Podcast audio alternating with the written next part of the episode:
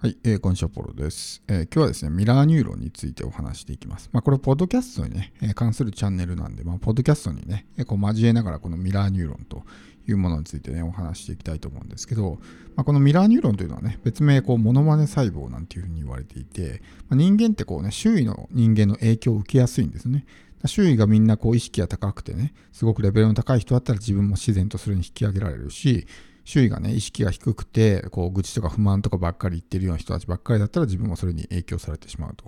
だからこそ、その自分の人間関係っていうのはね、ちゃんと自分で管理してコントロールしていかないと、人間っていうのはね、意識するしないにかかわらず、そういう周りの影響を受けてしまう。っ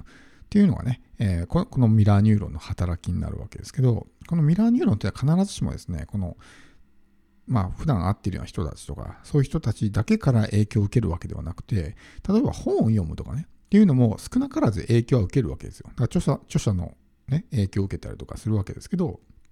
でも、その本ってやっぱりね、文字だから、あんまりその、なんていうんですかね、与える影響力ってのは大きくないので、そういったところでやっぱり動画とか音声とかの方がね、影響を受けやすくなるわけです。で、自分が今回はね、発信者としてではなくて、聞く側ですね、リスナーになった時に、まあね、ぜひこう考えてみてほしいんですけど、まあ、ポッドキャストってこういろんなチャンネルがあるじゃないですか。で、その中にやっぱりね、大成功してる人とかもいっぱいいるわけですし、で、このポッドキャストの音声を聞くっていうことはですね、要するに自分は相手のそのミラーニューロンをね、まあ、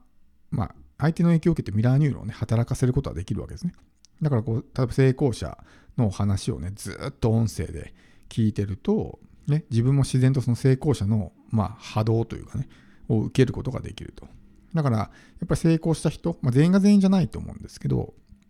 とかの話を聞くと、もうひたすらそのカセットテープの時代とかですね、もうひたすら音声をずっと聞いてたとかっていう人結構多いんですね。で、これってもう単純にこの知識が増えていくっていうだけじゃなくて、やっぱりこの少なからずね、ミラーニューロンの影響もあると思うんです。だからそういう自分のね、えー、成長というか、インプットをするときに、このミラーニューロンも考えながらインプットしていくとね、いいかなと思います。単純にこう知識を詰め込むだけじゃなくて、でこの人のまあ、いい影響を受けたいみたいな。だから成功者とかね、こう YouTube とかでも検索したら出てくるんですけど、なんか R ナイチンゲールとかね、ああいう人が喋ってる、まあ昔の音声とかあるんですけど、そういうの聞いてると、ね、知識とかだけじゃなくて、その R ナイチンゲールの持ってる波動とかね、まあそういうものを受けてミラーニューロンがね、働いて自分もそういう人に近くなれるみたいな感じになるんで。ただそれってやっぱりね、1回2回聞いただけではほとんど意味がないんで、もう継続してずっと聞き続けるってことですね。まあ、イマージョンなんていうふうに言ったりしますけど、こう、なんていうんですかね、浸ることなんですね、イマージョンっていうのは。そこに完全にもう、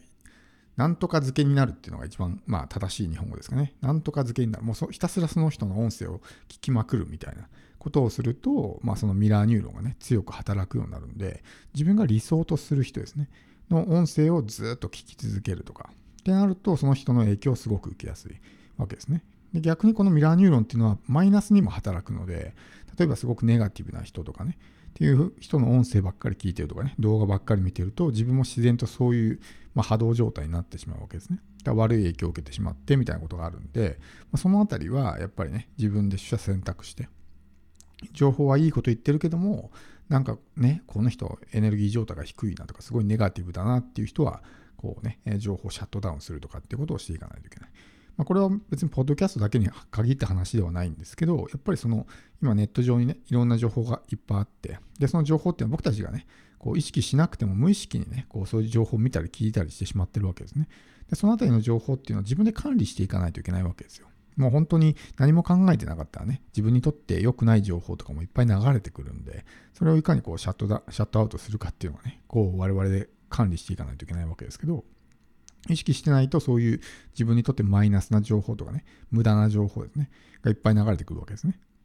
だからそういったところ、まあ、ミラーニューロンとはちょっと若干ずれますけど、そういったところもあるんでで、管理していく必要があるというわけですね。なので、特にその、なんていうんですかね、コンテンツを作るときとかって、まあ、その、そういった講座とか買ったことがある人わかると思うんですけど、まあ、その主催者の人のですね、音声が特典とかでついてることってあると思うんですよ。で、マインドセットとかね。で、そういうのがなんかこう、毎日送られてくるとかってあると思うんですけど、ああいうのはすごいいいんですよね。あれって本当にまさにその、まあ、ミラーニューロンを上手に受けることができるから。だその人の、特にマインドセットっていうのは、あの、1回2回聞いただけでは絶対こう身につかないというかね、腑に落ちないんで、マインドセットこそやっぱ何回も何回もね、聞き続けないと定着しないわけですけど、でもマインドセットってこの、まあ、知識として理解していても意味がないわけですね。結局その全然この心に、まあ、染みついてないわけだから。でも文章とか動画でマインドセットを繰り返しね、見ようと思ってもやっぱりエネルギーがすごいね、必要になるんで、本読むとか動画見て疲れるじゃないですか。でも音声って聞いてるだけだから楽なんで、この反復学習っていうのはすごく向いてるわけですね。だから何度も何度も聞いてるうちにそのマインドセットが自分に定着して、ね、それが自分のマインドセットになるみたいな感じなんですけど、プラスアルファでその発信している人の、まあ、ミラーニューロンを受けることができると。だから要するに自分も少し成功者に近い状態になっていけるということですね。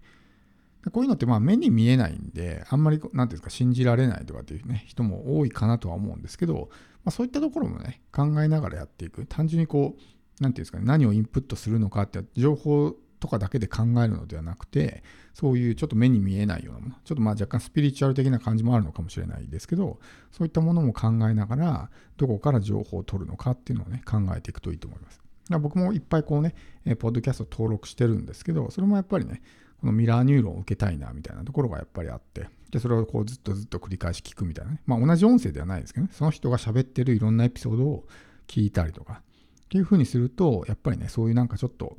まあ別人になったってちょっとおかしいですけど、やっぱり意識が全然変わってきたりとかってあるわけですね。だからそういう使い方もあるってことです。なんで、ポッドキャストね、こう、自分が発信するだけじゃなくて、聞く側にもぜひなってほしいと思うんですよ。情報発信してるとね、自分は発信するけど他人の発信は見ないっていう人も多いと思うんです。僕もどっちかというとそういうタイプで、自分の発信ばっかりであんまり他人の発信とかって見ない傾向があるんですけど、でもやっぱりね、それだけでやっぱなかなかね、えー、行き詰まってしまう部分もあるんで、やっぱ他人の投稿とかも見た方がいいんですけど、特にポッドキャストってね、そういうまあ有益な情報がいっぱいありますし、そういうミラーニューロンを受けやすいっていうところもあるんで、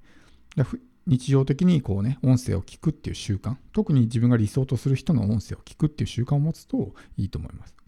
で、おすすめアイテムはですね、ワイヤレスイヤホンですね。僕もこれ、携帯変えてから、スマホ変えてからですね、ワイヤレスの Bluetooth でしか繋げなくなったんで、それまではこの、なんていうんですか、ワイヤーとかコードがついてるタイプのね、イヤホンずっと使ってたんですけど、コードがついてるタイプのイヤホンって、なんか、こう、ながら聞きはできるんですけど、結構邪魔なんですね、コードが。例えば洗い物してる時とかってコードがあると邪魔じゃないですか。ジムでトレーニングしてる時もなんかこう手が当たったりして邪魔だったりとか、で子供をお風呂入れてる時とかもね、コードが邪魔だったりとかするわけですけど、ワイヤレスイヤホンっていうのはね、そういうのがないんで、もう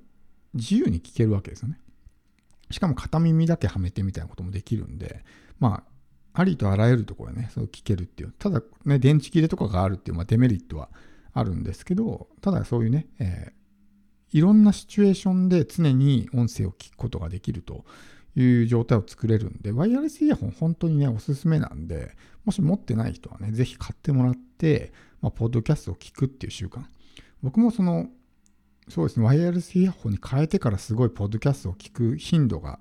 上がりましたよね。もう常にこう耳にさして何かしらのね、音声を聞こうとしてるみたいな状態が増えたんで、まあそういうところで工夫していって、どうやったらね、このインプット効率的にできるのかなってところも考えていく。そういうまあアイテムがあるんだったら、そのアイテムを上手に活用してね、やっていくと、まあ音声聞きやすい状態が作れたりとかすると思うんで、まあこのポッドキャストね、えー、発信する場合もすごくいいんですけど、